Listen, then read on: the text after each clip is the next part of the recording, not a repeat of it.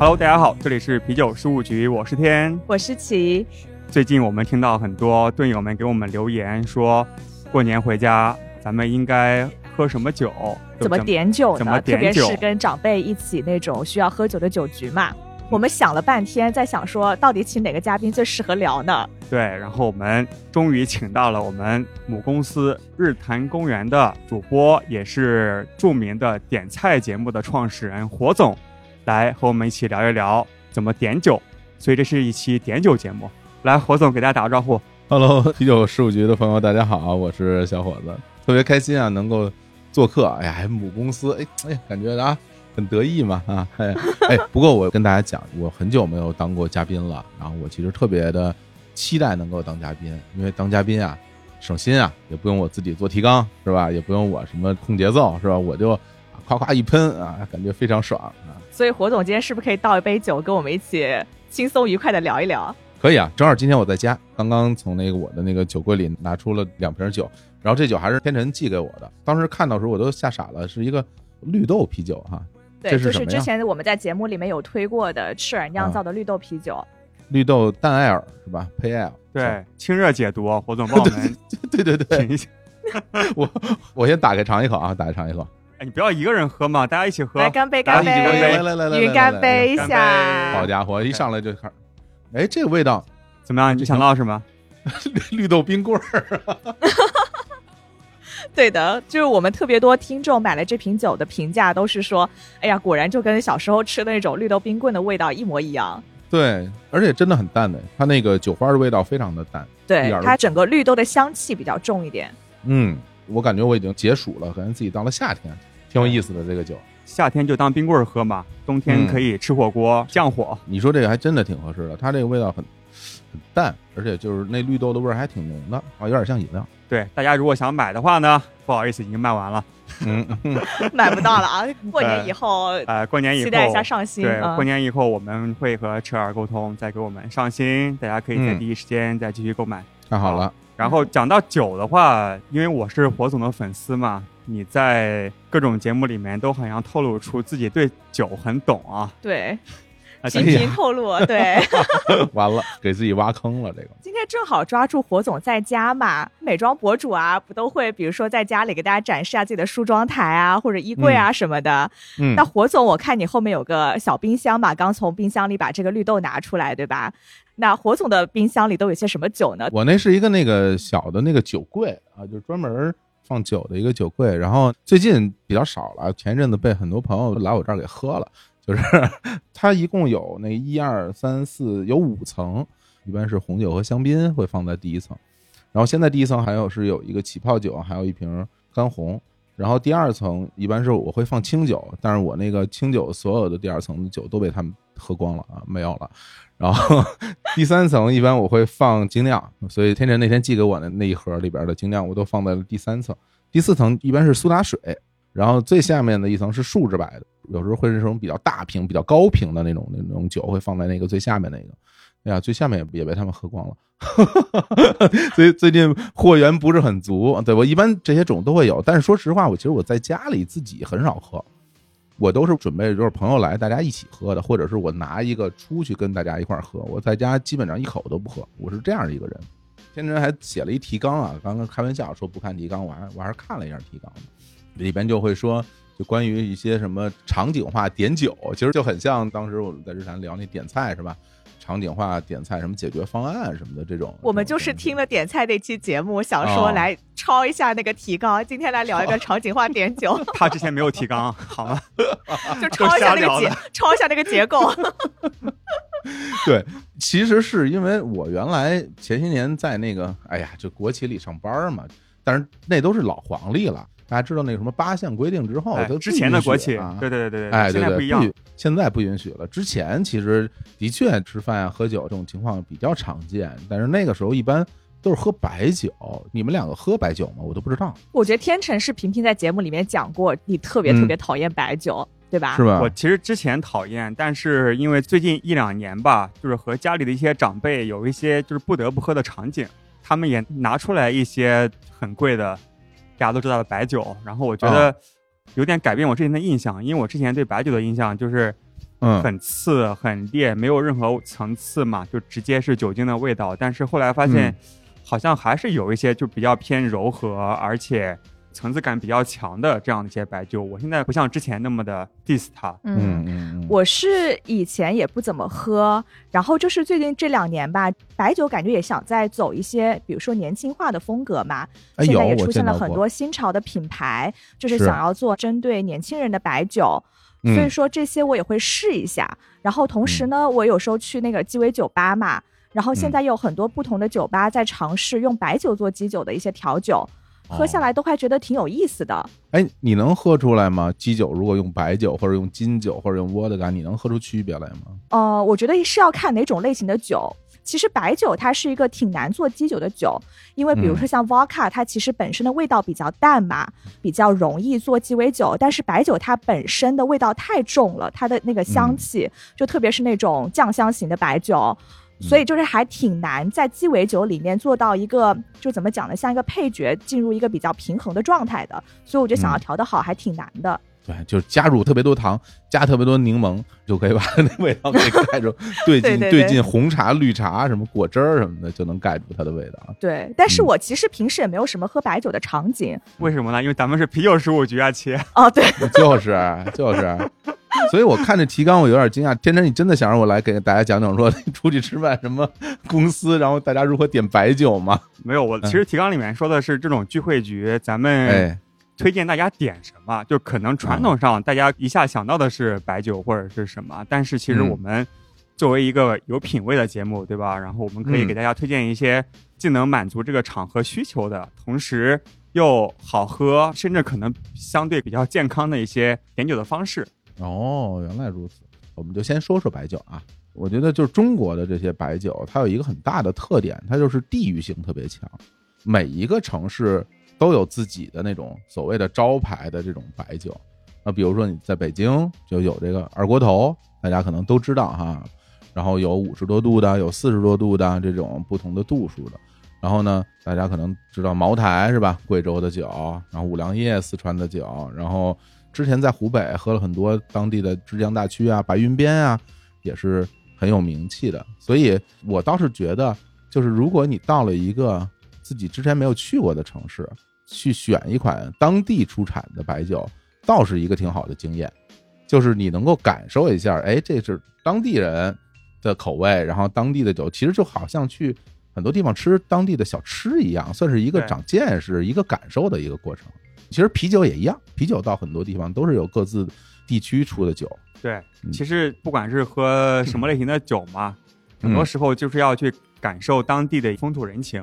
对可能这个地方它正好产白酒，你非要去喝啤酒，那也没必要。嗯那如果这个地方 对吧，它就有很牛逼的啤酒厂，你非要去喝白酒或者是喝什么烈酒，嗯，那也没什么特色。所以咱们还是推崇去什么地方喝什么东西，吃什么东西，这样的一个生活对状态。其实我们也很好奇啊，何总平时喝什么酒比较多我呀，啊？说实话，我现在喝酒的场合都比以前少很多了。哎，就原来我还在工作的时候，首先就是工作的酒局啊、招待的酒局啊什么的，这种还蛮多的。然后像那样的酒局里边，一般喝都是喝白酒。在北京，其实我们喝的最多的还是二锅头啊。但是这二锅头吧，就特别特别多种。首先，两个著名的厂子就不一样，像北京有一个红星的二锅头酒厂，还有一个牛栏山的二锅头酒厂，他们各自有自己的这种生产线，有自己的这种酒，而且它不同的度数，很多种款式。我记得我当时喝的最多的是一个牛栏山的一个叫做什么青龙的那么一个酒，大概会是在两三百块的那么一个价位的那样一个酒。那在二锅头里面算挺贵的，对吧？二锅头里算是中档偏高一点点吧，因为二锅头哦有那种，比如说普通能大家批量生产量产酒，它有四五百块一瓶的也有。然后当然还有一种所谓什么窖藏那种，你就搞不清楚了，这这谁知道这东西怎么回事儿？到时候就是弄个什么八九百，反正就挺贵挺贵。但是可能大家都会觉得说，哎，你说你们一块儿什么招待什么的，不得全员茅台是吧？其实不是的，很多场合喝茅台其实是不太适合的。首先呢，有很多人不喜欢它的味道，嗯，那茅台的味道很冲，因为它那个酱香型酒喝起来像敌敌畏，感觉要自杀了，就喝那个酒啊。另外呢，这个茅台的假酒太多了，所以你根本就搞不懂你喝到的是真还是假。所以很多场合大家反而不会去选择茅台酒，尤其是大家相互之间没有那么陌生，就是说纯陌生人可能会考虑这种，但如果大家稍微认识认识，就不会喝这个酒。一般来说。都会喝一个，哎，又比较实惠，口味又不错的这么一个中档的酒，其实是我们在当时的商务和工作的酒局里边最常喝的酒，就是这种两三百块一瓶。OK，刚才火总提到了一个非常重要的概念，就是不同的场合喝不同的酒嘛。哎，今天咱们作为一期工具类指南类的节目，这叫什么？知识付费类的节目是吧？对对对对，然后我们这一期是免费贡献给大家。火总的知识，我们也分一下场合，就是不同场合，咱们可能从各自不同的角度吧，然后聊一聊我们主要考虑哪些的因素，点什么，怎么点，点多少，谁来买单？嘿，你来买单还是谁来买单？行，那要不我们还是从火总最熟悉的领域啊，就是领导。客户或者是比较重要的合作伙伴的这些酒局，当然就是过去的酒局吧，有一些什么样的一些讲究？因为可能我和齐在咱们这个时代好像没有什么领导、什么客户，没有，就可能我的工作也不怎么需要应酬，我写代码就行了。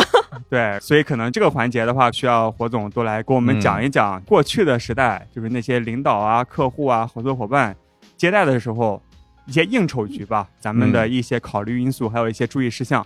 行，我之前也去过好多地方，然后我也干过好多工作，然后我也当过领导，我也伺候过领导，反正就是各种身份不停的转换，是吧？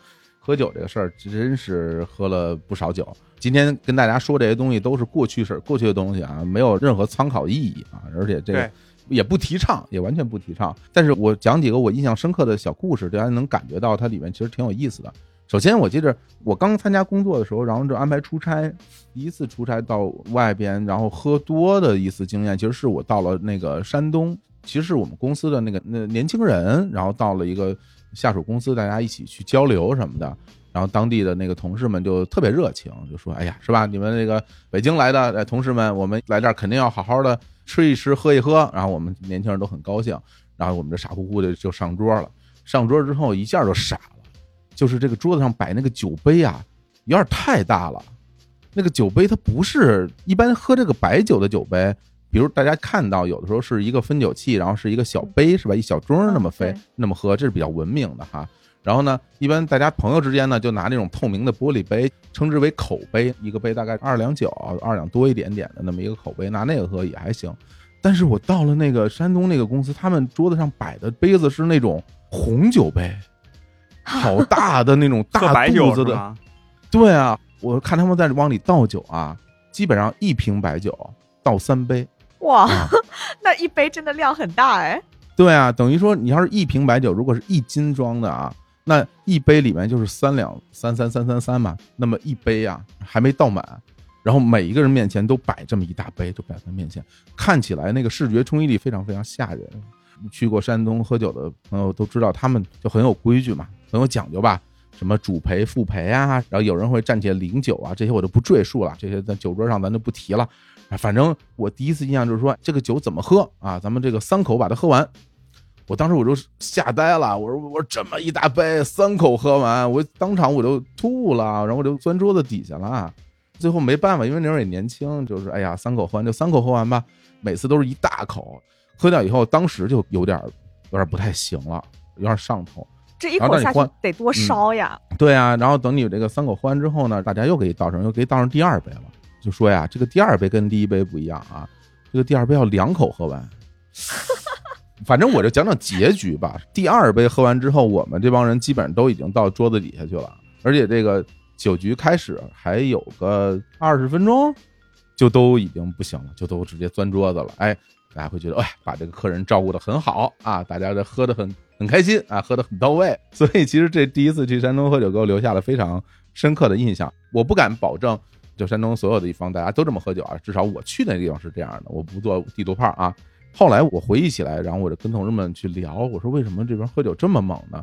他们告诉我说，其实在那个地方喝的酒都是低度酒，也就是说那个酒大概就只有三十度左右。白酒吗？是白酒，三十多度的白酒。我才得知，就是其实每一个地方大家习惯喝的白酒的度数是不一样的，跟这个喝法也很有关系。你像他们那么喝，如果是喝一个五十多度的白酒，那肯定你直接就完蛋了。那第一杯下去，你可能就已经躺了。但是三十多度的酒呢，可能那么喝，有的朋友可能觉得还 OK。你在想，如果是啤酒的话，那么一杯你三口喝完，肯定也没有什么大感觉。你可能觉得三口喝完有点慢，我想两口就给它干了。所以第一个我我想跟大家分享的印象就是说，不同的地方因为不同的方式喝酒，所以这个选择的酒的度数就会有区别。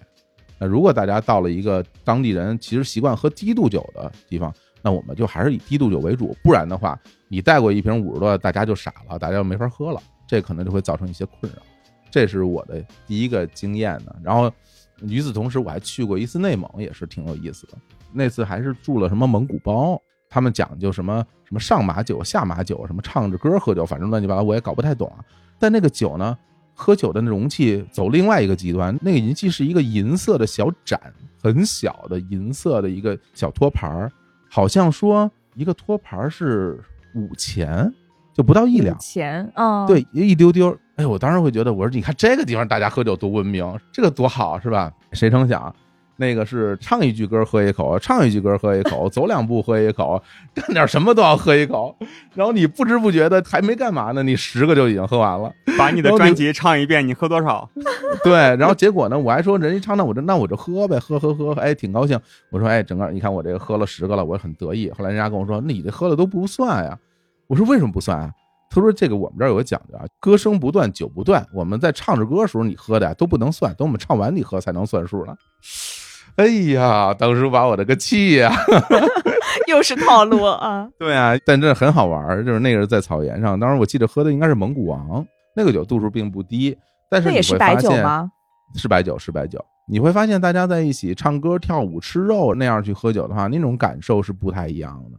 所以他们当地很多人说，你来我们这儿，平时可能你只能喝三两酒的人，你到我这儿就能喝半斤。我觉得也是有关系的，因为它的节奏感其实是蛮好，不是那种闷头傻喝的那种节奏。所以我就会觉得，到每一个不同的地方，大家喝酒的方式都不一样。所以这块儿我还是要结合当地人喝酒的习惯去选择当地的酒，然后去选择当地人习惯的那个酒精的度数，就比较有趣。我刚刚讲那两个故事的那些经历，其实都已经是好多好多年前的经历了。尤其是这些年，无论是合作伙伴还是怎么样，大家其实聚在一起喝白酒这种场合几乎没有了。甚至我会觉得，我现在身边很多的合作的，连喝酒的机会都不太有了。大家经常是什么，咱们要聊个事儿，然后我们约在某一个地方，下午两点，然后大家一起喝个咖啡，半个小时以后这个事儿说完了。当然，我觉得这事儿特别痛快啊，就是很高效的。我现在不知道，比如天，你现在跟客户，如果大家真的是一起喝点酒、聊聊天的这么一个局面，你们会喝什么样的酒？对，因为我也是负责很多的品牌的合作，可能合作伙伴会比较多，然后有些时候可能也想去招待一下，就是大家，嗯然后嗯去现在在上海嘛，就上海一些比较有特色的地方。我其实主要考虑的因素就是大家喝的开心，然后能够把商务会谈比较严肃的那种感觉给放下来。那其实哦我考虑的就是比较高酒精度数，但是又有一些故事在里面的，就是大家可以觉得就不是一个很 low 的一个东西。就比如说，我经常会带一些合作伙伴去上海的一些酒吧，然后我们可以喝一些，比如说过桶的，过了什么 bourbon 桶，过了什么葡萄酒桶，就可以装逼嘛。我会给大家讲说，这个酒你喝一喝，你看你喝不出来吧？它是其实是啤酒，但其实它有 bourbon whisky 的这种味道，所以既可以给大家装个逼，然后普及一下酒类的知识，然后同时不知不觉就喝高了，然后大家就很开心。嗯而且我觉得这是一个特别好的破冰的话题。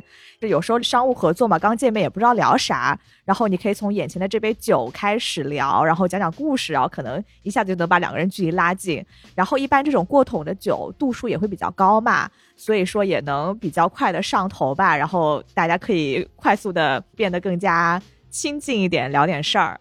你给他讲就各种故事，你讲的嗯对不对也无所谓，反正他也不懂。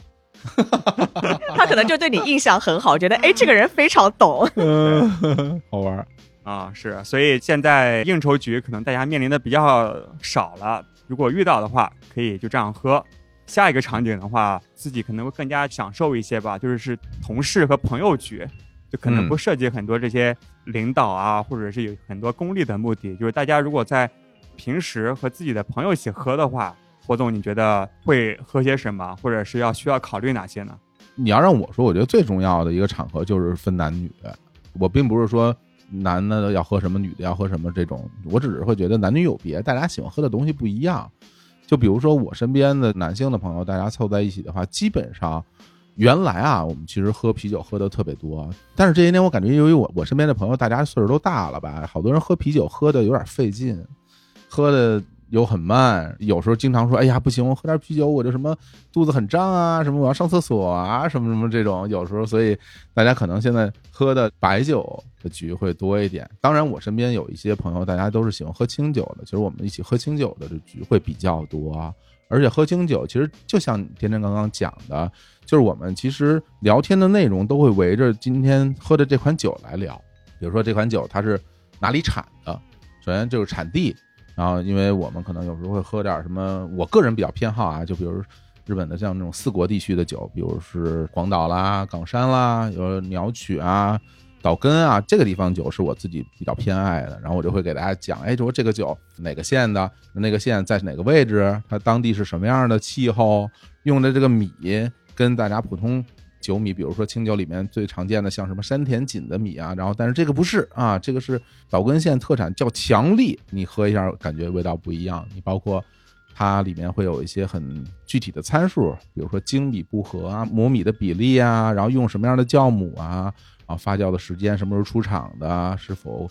直火就是是否有这种巴氏消毒，还是说是纯生酒什么的，大家都会聊这些东西，就很好玩儿。就每个人，哎，就把自己知道的一些知识都分享出来，说，哎呀，这个酒跟我之前喝的那款酒差不多。然后大家就聊聊这些。其实很多时候在这种喝清酒的局上，大家都是一边喝一边。根据酒本身在聊，然后再聊之前自己一些故事、一些回忆，这种场合就特别的开心。我觉得，火总偏爱四国的酒嘛？那四国的酒有什么特点吗？我刚才说是四国地区嘛？那我可能说错了，应该是中国地区。就是因为在日本有一个叫所谓的中国地区，也就是说像山阴、山阳地区，其实是在日本本州岛的最上北山、左西右州最西边，连接九州的那块地方。那块地方的酒本身有几个特点啊，首先。它的那个甜度会高一点，就是你喝起来不是很酸，不是很清冽。另外的就是果香味儿会浓一点。还有一个呢，就是说它那个酒精酒精度其实是在那儿，但是酒精挥发出来的那个东西，它其实是在后面，是被盖在你这些香气下面的。所以我比较喜欢喝它这种味道，因为很多时候大家会觉得说，哎，有好米的地方就能出好酒。就像日本东北地区的米是非常好啊，包括新泻什么的。但是那边由于可能是温度比较低吧，然后那边的酒其实偏酸偏清冽，我个人就没有那么喜欢。你到了那个九州地区的酒呢，可能味道就偏淡，而且九州地区当地人其实喜欢喝烈酒，大家可能不知道，就是比如像鹿儿岛这种泡盛，其实就是跟中国白酒差不多那种蒸馏酒。对他们喜欢喝烈酒，所以他们那边酒就是酒精味很重，喝起来我也觉得没有那么喜欢。所以正好是中国地区，它取了一个比较平衡的口感，是我个人最喜欢的味道。讲到这里啊，我问火总一个困扰我很久的问题。之前我好歹在日本待过，但其实我对清酒一点都不了解。我听到过两种说法，有一种说法是说清酒应该冰着喝，另外一种是说要常温喝。嗯，甚至要加热喝，你觉得哪种是最正宗或者最牛逼的喝法？哈，其实是清酒有它自己的适饮温度，其实跟啤酒一样，每一款酒都有它自己的适饮温度。比较负责任的酒厂，它会在酒身上标注出来，它适饮是冰饮还是热饮，有专门适合热饮的酒，你可能看得出来。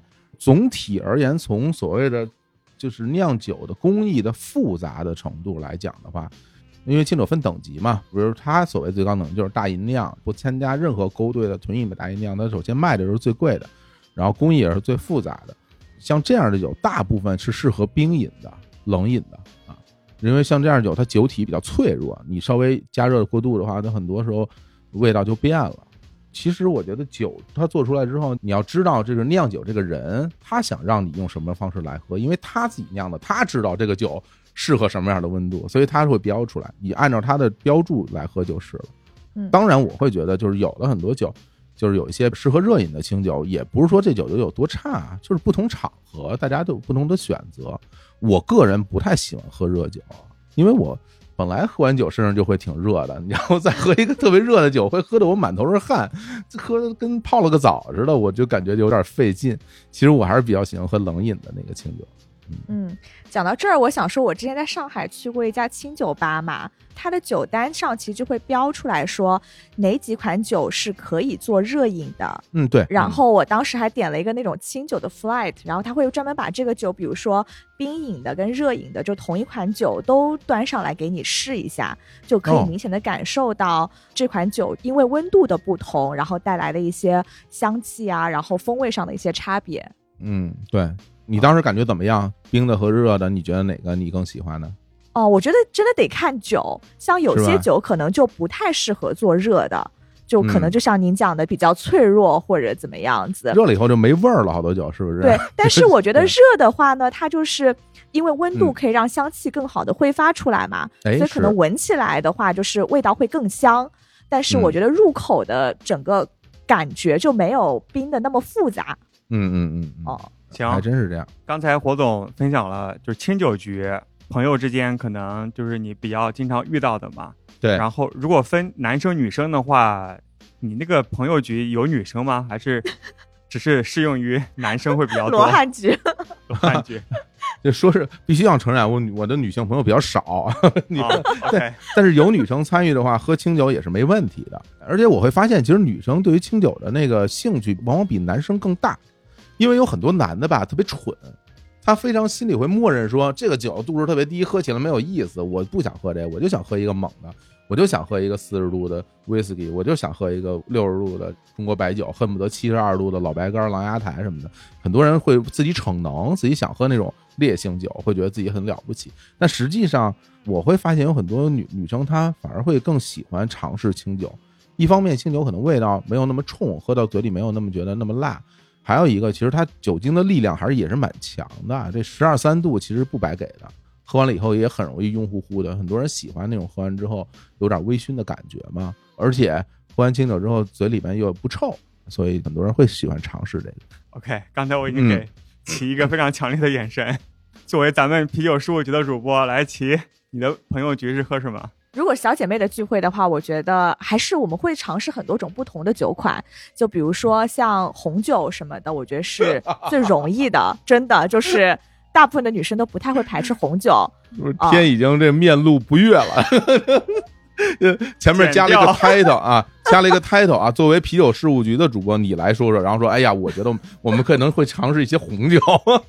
不是，我是想说，其实没必要去嗯限定嘛。对我是想说，可能红酒是一个比较保险的选择，但是其实现在越来越多女生也开始就是接触精酿嘛。然后其实我觉得精酿的很多酒款对于女生而言，就是哎，好喝的不像啤酒那种感觉。这个也不知道是对酒厂的侮辱，还是对他的表扬。对，然后我嗯特别喜欢安利我女生朋友的就是古斯，因为我觉得古斯就是那种酸酸咸咸的，然后又比较清爽的，或者说那种莓果风味的，大家喝起来就感觉哎水果味比较重，然后甜甜酸酸的，我觉得就是女生比较喜欢的一种酒款。啊，对，因为我也偶尔啊带一些女生朋友去喝酒，偶尔偶尔。嗯嗯嗯，嗯对，嗯，然后包括一些据说之前不喝啤酒的人，在吧台咱们就各种尝试嘛，就各种不同的啤酒，每个人都可以找得到他自己喜欢的啤酒。比如说刚才齐讲的各种水果的啤酒，然后包括古斯，其实有那种乳酸菌发酵的一些酸啤酒，其实也是非常的易饮，因为很多女生都都喜欢酸的嘛。然后我也发现，我最近其实刚找到了一个新的风格，就是嗯酒花拉格。我以为你要说浑浊 IPA，浑浊 IPA 已经过去式了。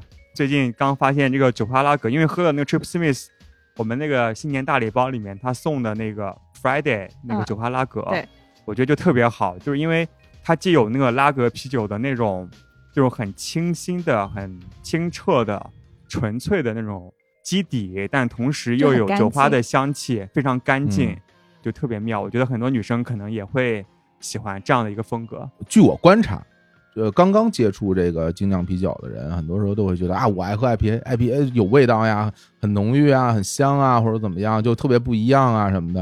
然后有时候你会推荐 IPA 跟你一起去的姑娘们喝，然后大家都会反映说这有什么破玩意儿那么苦。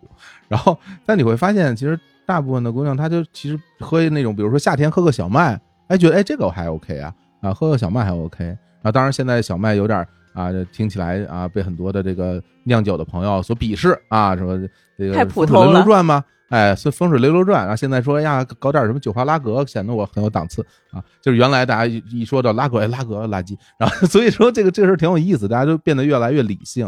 还有一个我会发现，就像那种兰比克，好多姑娘们会很喜欢。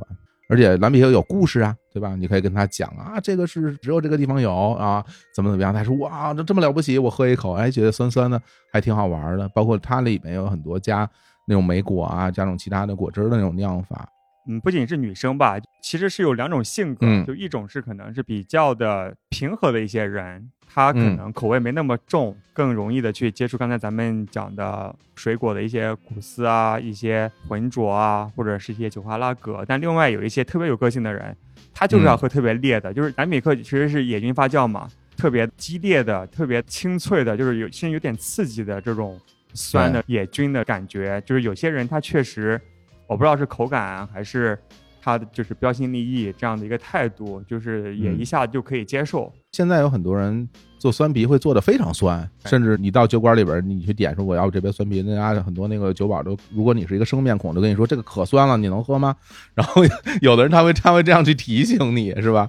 然后他这么一提醒你，反而激起你的这种欲望了，我我能喝啊，没问题啊。然后拿上来以后说，哎呀，这个好酸，你给我换一双料吧，那个甜甜的很好。然后所以 对，所以对大家不同的人，我觉得，而而且我发现很多女生特别喜欢喝双料酒，就是因为它很甜。对，然后那个时候大家可能就忘记所谓酒精不酒精了，有人喝的也挺开心，就觉得这个这样那么甜，然后杯子圆圆的好漂亮，真真可爱什么的，然后就就咚咚咚两杯下肚，然后就把自己闷晕了啊，还是要注意啊，不要把自己闷晕那么快。行，时间差不多，我们先插首歌，回来之后我们继续聊一聊吧。好，啤酒事务局一直吹爆的 Trip Smith 现在终于上线了，大家可以在我们啤酒事务局的微信公众号回复关键词“行将”，行是行走的行，将是匠人的匠，就可以获得 Trip Smith 的购买链接。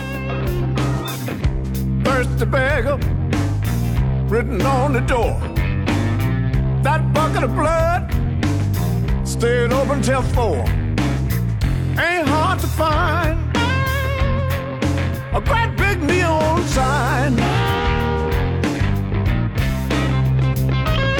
They only serve three things whiskey, beer, and wine.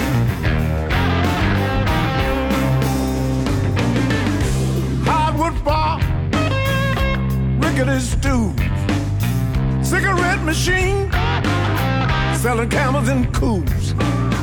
You can solve your problems one drink at a time.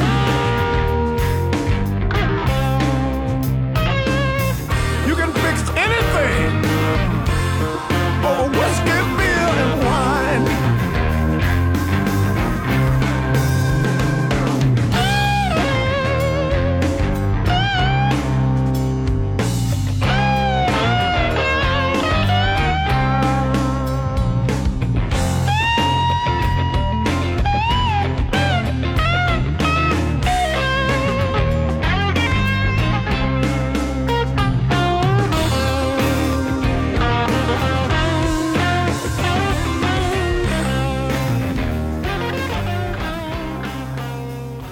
我们现在在喝龙虎门嘛，就其实这次赤耳的套装我们不出了三个口味嘛，然后我就寄嗯回家给我爸爸妈妈喝，让他们尝一下。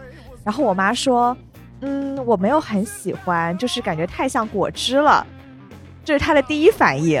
然后因为。嗯，啊因为我妈就是可能过去的几十年对于啤酒的印象，就是觉得是大绿棒子那种该有的味道，所以说他喝到这个酒的第一反应，他并不是不喜欢，而是对于他而言，就是跟他以前对于啤酒的这个感知是有一个冲击的感觉，不像在喝啤酒。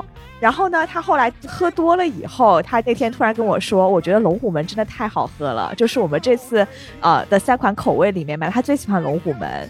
第一次喝到这个酒啊，就是我喝到这个酒，让我找到了第一次喝 IPA 的感觉，就会觉得哇，这东西怎么这么香，怎么这么有味道，怎么这么好喝的那样的一种心情。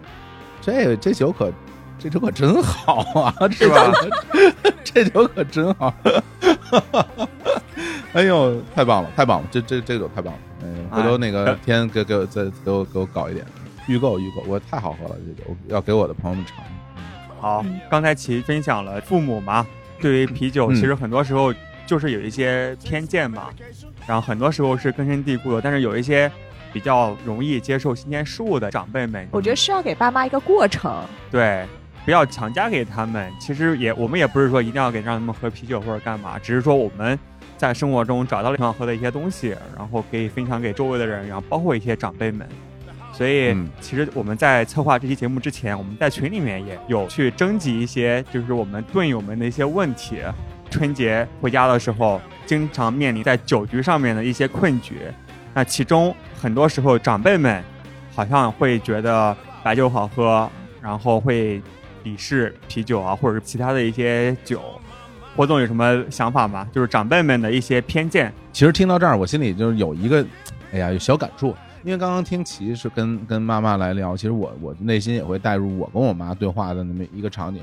后来我发现一件事儿，就齐的妈妈好像其实比我应该大不了太多，就是 虽虽然都是长辈，虽然都是长辈，但大家其实年纪不是同一代人，是吧？就是我我甚至会觉得，就是有很多你们所谓的长辈，对我来说可能就是大哥大姐那种，对。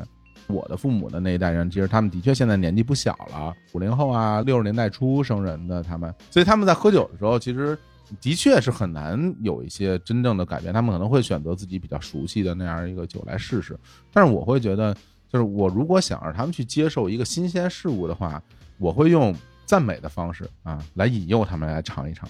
比如说，我会说：“哎呦，我这这个酒怎么这么好喝？你们谁都别跟我抢啊！这个这都是我的。”那他们就会觉得：“哎，什什么酒那么好喝？给我喝一口。”然后有的时候就是用这种反向操作，是吧？去刺激他。对你，不然的话，你你如果拿给他说你你尝尝这个酒，这个酒可好喝了，哎，我不喝，我不喝。很多人上来就先 say no，对。但是如果你自其实就跟逗小孩儿一样，你说你跟小孩儿你在小孩儿面前你吃一冰棍儿，说哎这个冰棍儿真好吃，我就是不给你吃，我有你没有，然后他就会 特别生气，然后他小孩儿就会疯狂的想要尝试一下。我觉得人其实都会有这样的一个心态的，对。我的方式就是去馋他们，然后然后我自己哎呀真好真好，然后就去馋别人，他们有时候就会就会想来试一试。哇，这个是心理学啊！嗯，哎，对对对，啊这个套路学习了。是不是啊啊？对嗯我的方式可能就是我会跟我妈讲这个东西是什么，就跟她解释它背后的故事是什么，让我妈对这个东西产生好奇心，就会想去尝试，然后去了解。嗯我突然想到了一个千奇的思路啊，因为很多长辈他们非常关注养生嘛，就注重各种保健，比如说咱们的绿豆啤酒清热解毒，是吧？嗯比如说咱们的世涛，咱们可以加热喝，它其实是个热性的酒啊，不伤胃。哎，不伤胃。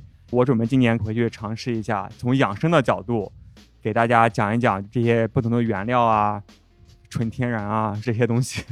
你是抓住了用户的需求，直击他们的痛点，对，把自己喜欢的东西分享给爸妈，然后跟爸妈分享这份热情。我觉得爸妈肯定是会愿意尝试去理解的。嗯而且就像我们从啤酒中看到很多不同的地方、不同的文化这些东西，我觉得从父母啊或长辈的角度，我相信只要咱们有耐心，然后找到他们的一个点，他们也能看得到一些新的东西，这个世界的多样性。行，火总平时去酒吧多吗？呃，我原来多，这些年因为工作比较忙啊，就是就不太多了。其实原来都是去这个精酿酒的酒吧，当然北京其实也会有少量的 whisky 的酒吧和那个鸡尾酒酒吧什么的。然后我必须要承认啊，就是 whisky 我现在还没有喝明白，就是好多我喝过挺多的，然后也没有完全喝懂。然后呢，鸡尾酒酒吧呢，我觉得因为最重要原因是我身边不太有这样的朋友，没有人带我去，所以就去的也比较少。所以这种精酿的酒吧是去的比较多的。除此以外，喝酒的场合更多的就是居酒屋或者日料馆儿，对吧？因为你去居酒屋和日料馆里边，除了有啤酒，当然还有清酒嘛，大家还有烧酒，对吧？大家都可以到那儿去喝一点儿。尤其是居酒屋，去那儿不就是为喝酒吗？这两个场合是会去的比较多的。嗯 OK，那你去一个新的地方，就是怎么点酒，是根据什么样的一个判断？这个精酿的部分我留给你们来说哈。然后好，谢谢你。对，然后这个我跟大家说说清酒吧，就是因为清酒我还很喜欢。一般到了一个居酒屋，我真的会先看一看酒单。我原来很偏激的，原来我会觉得我一看酒单不入我的眼，我就走了，我就不在这喝了。但是现在我慢慢慢慢明白，做买卖是吧？他还是开门做生意，大家不能说满足你这种说这种特别喜欢喝清酒的这种癖好，然后去选一些真的特别好的酒。我现在的这个要求就是，你只要有一款我觉得还不错的酒，我就认同了，我就留下来喝。清酒的话，它其实是分等级的和品类的。举个例子啊，尤其在中国，可能最著名的清酒的品牌可能就是塔季了。任何一个居酒屋，你都能看到塔季的销售，甚至在上海很多的超市里面，你也能看得到。那塔季这个酒呢，它其实就有很多不同的品牌，咱们管它叫型号，其实就是分类。比如说，你看到塔季所谓的五零，还有塔季什么二哥三分，这个就卖的比较贵，还有塔季四六什么的。它这个东西是什么意思呢？其实它后边那个标号的意思是所谓的精米不和，就是这个米啊，它要先磨米。磨掉一部分，留中间的部分，这个过程叫做精米不和，就是所谓的精米的一个比例。那其实通过这个精米的比例，就有一定的分级的这么一个制度。大家可能看到有的酒上写着什么大银酿，我看起来好吓人呐！大银酿，这个大银酿的精米不合就是百分之五十，也就是说磨掉一半剩一半，只剩下百分之五十，这个就是大银酿的级别。那有时候大家看到所谓的银酿酒，那这个精米不合呢，就是百分之六十，百分之五十、百分之六十意味着什么？就是留下多少。如果是百分之六十的话，就留百分之六十，磨去百分之四十，这个就是银酿级别的酒。那百分之六十再往下，它很多时候就不会有什么具体的称谓了。所以你有时候看到说，哎，银酿或者大银酿，那说明这个酒至少它的制作工艺是比较精细的。它为什么要去磨那么多呢？它是为了留住这个米里面。最干净而且含糖量比较合适的部分，包括外面破损部分磨掉，所以其实这是一个很复杂的工艺，尤其是米粒很小啊，有很多米一磨就碎了，所以有很多专门是用来酿酒的米，那称之为酒米，上面会写着什么契约式种植酒米，你看，比如著名的山田锦啊，磨一个百分之五十给大家喝，类似于这样。然后还有一个东西，它是一个组合拳啊，就叫做什么纯米酒。纯米大吟酿，哎，有时候你会看到，哎，上面写着纯米大吟酿。什么叫纯米呢？纯米的意思就是说，在酿造酒的过程中，除了米、水和米曲以外，什么都没有，就没有添加的酒精，这就叫纯米酒。如果是它有额外添加的酒精，无论这个酒精是酿造酒精还是蒸馏酒精，它都不能称之为纯米酒，它可能就会称之为本酿造啊，或者是其他的。所以说，你看到一个地方它会卖一些纯米大吟酿，那至少在价格上，在制作工艺的复杂程度上来说，这个酒是一个很好的酒，不一定符合你的口味啊，但是至少这个酒是用心做的。比如你看到一些居酒屋，它里边会提供一些纯米大吟酿给大家喝，那说明他们还是蛮用心的。还真的是挑了一些不错的酒给你们喝。那有时候我一看到，哎，至少你有个纯米大吟酿，我至少对你的这个专业程度我就有点尊重啊。虽然我不见得会喝，我可能点一杯什么朝日的扎啤是吧？那但是我能感着你的心意了，这我就觉得就挺好。所以我会觉得，你让我推荐啊，比如说你之前没有喝过清酒的朋友，那我觉得纯米大吟酿呢，可能有点太贵了，因为很多纯米大吟酿进到国内以后价格是很贵的，尤其七百二毫升一瓶呢是很贵的。所以我倒是建议大家可以喝一喝，比如说纯米酿酒这种等级的就不错。然后呢，最好不要选择那种七百二十毫升的那种大瓶装，选一个三百来毫升的。这个东西呢，酒体又不多，然后你尝一下味道，你要喜欢，它价格没有那么贵。而且呢，这个清酒很容易被氧化，你开一个大瓶，你喝慢了，到最后这个酒就酸了，就不好喝了。所以你就点一个小一点的尝一尝，这是我。跟大家去推荐说，如果你到了一个酒馆里喝清酒的一些注意事项，还有一个非常要注意的，千万不要让他把这个酒给你倒在酒壶里啊！就是为什么？我以为倒到酒壶里是一个挺正常、挺标准的一个操作。因为像这种好一点的清酒呢，就比如说制造工艺比较复杂的清酒呢，它其实都是比较怕氧化的，也怕温度。然后你放在一个酒壶里边，就相当于你把一个清酒倒到了一个红酒的醒酒器里。它就会大量的接受氧气，它的温度就会变热，然后它的味道就会变酸，你就失去了它原本的风味了。所以最好的办法就跟他要一个小的冰桶，把这个酒放在冰桶里，倒一口，喝一口，喝完之后拧上盖儿，接着放里边去冰着它，你能一直喝到这个同样温度、同样口味的这个酒。嗯，所以说有条件的话，还是开一瓶比较好，是吧？对，有条件就是开一瓶，就好一点清酒是不能存的，存的那个清酒都没法喝了，它只能存那种比较差一点的酒。所以大家去哦喝的话，就你点一个整瓶的，然后要一个冰桶插在里面，边喝边倒，再比如说在半个小时之内把它喝完，这个就是我推荐的这个喝清酒的方式了。我之前在深圳有一家特别喜欢的居酒屋，其实是我的嗯深夜食堂啦。就之前在大江，不是每天晚上加班到至少八九点钟下班嘛，然后去那个家旁边，然后居酒屋吃个饭，然后嗯喝个酒。我后来来上海之后，有一次去出差，然后在那边开了一个我不知道什么酒啊，反正是个清酒，很大的一瓶，然后没喝完，然后我就存在那边，存了一年多两年没去，上个月刚去了一下，然后发现嗯那家店倒闭了，我的大吟酿也没了。那清酒应该存不了这么久吧？开过了以后，还存吧，反正说心里话啊，你要让我说，别说存一年了，隔一天都基本上就可以扔掉了。所以它其实类似于 IPA，开了之后就挥发了，香气就没了。对对对对，味道变化是非常快的。以后我可以请你们俩喝一次，让你们感受一下它在每五分钟变化一次的味道的曲线啊。每五分钟这么明显，对对，非常有意思。行，火总讲了很多清酒的套路在里边儿。那从精酿啤酒的角度，怎么能够快速的点到一款自己喜欢的啤酒？琪姐，你有没有一些经验可以分享给大家？我觉得这得看你对精酿有多了解吧。就是说，如果你大概喝过几次精酿，可能会知道自己大概是喜欢什么样的风味。对，然后如果你不知道的话，大家可以收听我们第八期的节目，我们把啤酒的各种风格给大家整体上盘了一下。对，但是我觉得，如果是第一次进精酿酒吧的话，可能并不太了解精酿到底是怎么回事儿。那我觉得，其实比较好的酒吧，它的酒单就会做的让你能够快速的去理解这个酒是什么风味。所以，一般酒吧它不是会有个小黑板嘛，上面一般会先。写上，比如说这款酒叫什么名字，它是什么风格。那对于小白而言，可能看不太懂这是什么，那它底下非常重要的会有一些这个酒款的一些风味的关键词，比如说它是什么柑橘、莓果、番石榴。吐司什么咖啡，就这种风味，它会把这个酒款主要的一些香气或者风格介绍在下面，你就可以通过下面的这些关键词来迅速的去找到自己想要喝的一个酒款。对，大家可以根据风格来选酒，以及酒吧给大家的一些主观的描述的关键词来选酒之外呢，我觉得有几个关键的指标吧。就是首先最重要的可能还是酒精度。咱们可能在精酿酒吧里面经常喝到一个关键词叫做社交型，就叫 session。我们的 BJCP 的定义里面，就酒精度在四度以下的酒其实就是社交型。所以基本上大家如果不想喝太烈的酒，你点一个社交型的啤酒。那肯定没有什么毛病，因为它从酒精的角度不会很烈，不管是 IPA 啊还是什么其他类型的一些啤酒。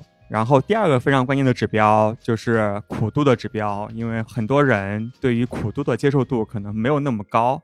那这个时候大家可以关注一下苦度或者是 IBU 这样的一个指数，具体可以参考我们的第十一期的节目。简单粗暴的一些小的技巧，就是首先嗯你进一家精酿酒吧一定要坐吧台。然后呢，你没有喝过的酒，你要试酒，因为只要是正儿八经咱们啤酒旅行社推荐的一些酒吧，都是可以试酒的。哎，哎，就是你如果看到一个酒你没喝过，你先不要急着点，因为你一点嗯可能至少就三百三或者是五百毫升的酒，就很浪费嘛。你喝的不开心，其实店家他也不希望你喝的不开心嘛。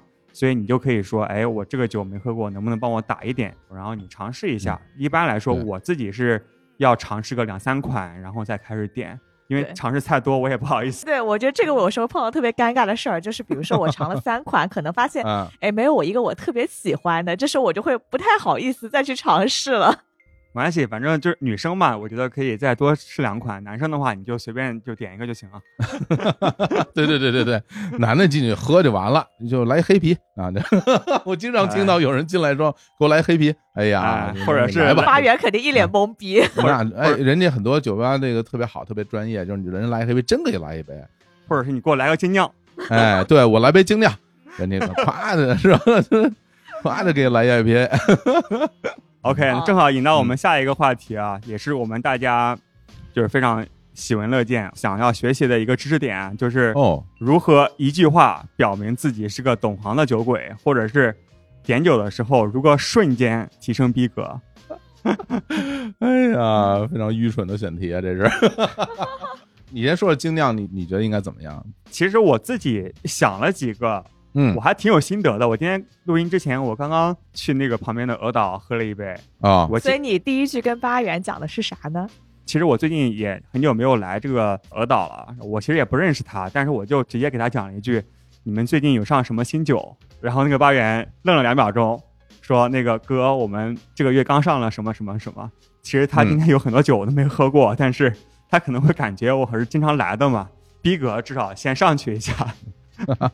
哎，不过不过这个的确是一个不单单是装逼用啊，就很多时候到一个自己比较熟悉的酒吧，的确是会想先尝尝有什么新酒的。对，精酿嘛，可能很多时候喝新鲜，所以一般新酒不仅是新的口味，而且可能新鲜度会比较好一点。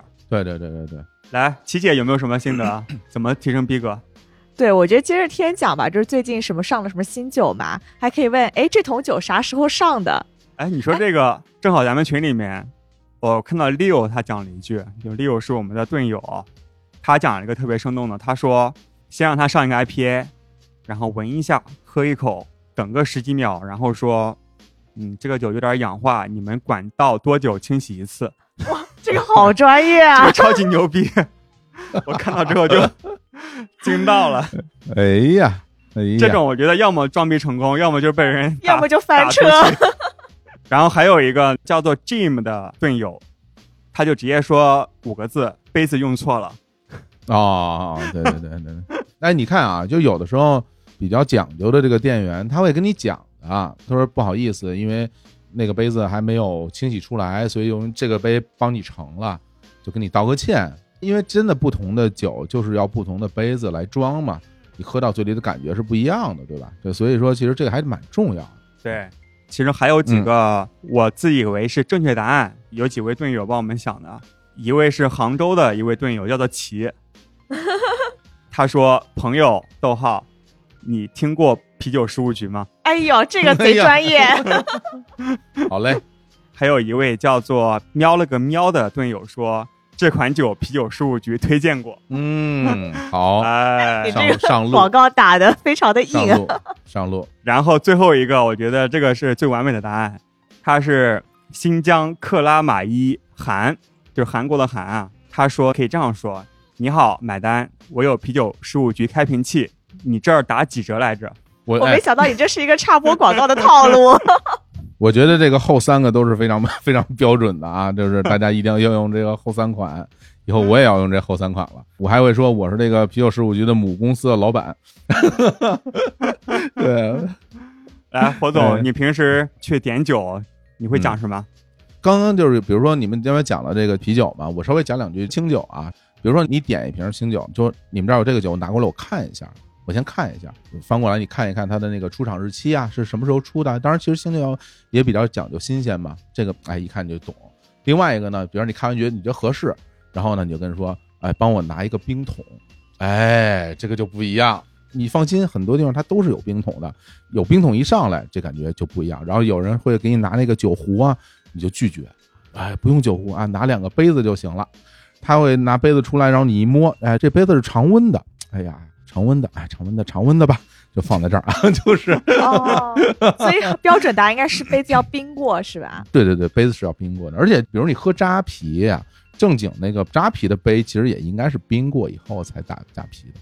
但这个你可以在喝扎啤的时候，你也可以喝扎啤还装逼，真的有点没有必要了。我觉得真的这这个，这个 太过分了啊！但我其实，在比较好的一些日料店和韩料店，让我印象特别深刻的就是他拿这个冰的杯子给我，对的，是这样。我觉得很牛逼，嗯真的是，对细节做的特别到位。对，我觉得，其实就是细节决定我我成败嘛。我自己家里边的我的啤酒杯，我都是放在冰箱里放着的，包括我清酒杯都是在冰箱里的，拿出来就直接是冰的。嗯对，今年其实也是比较特殊的一年嘛。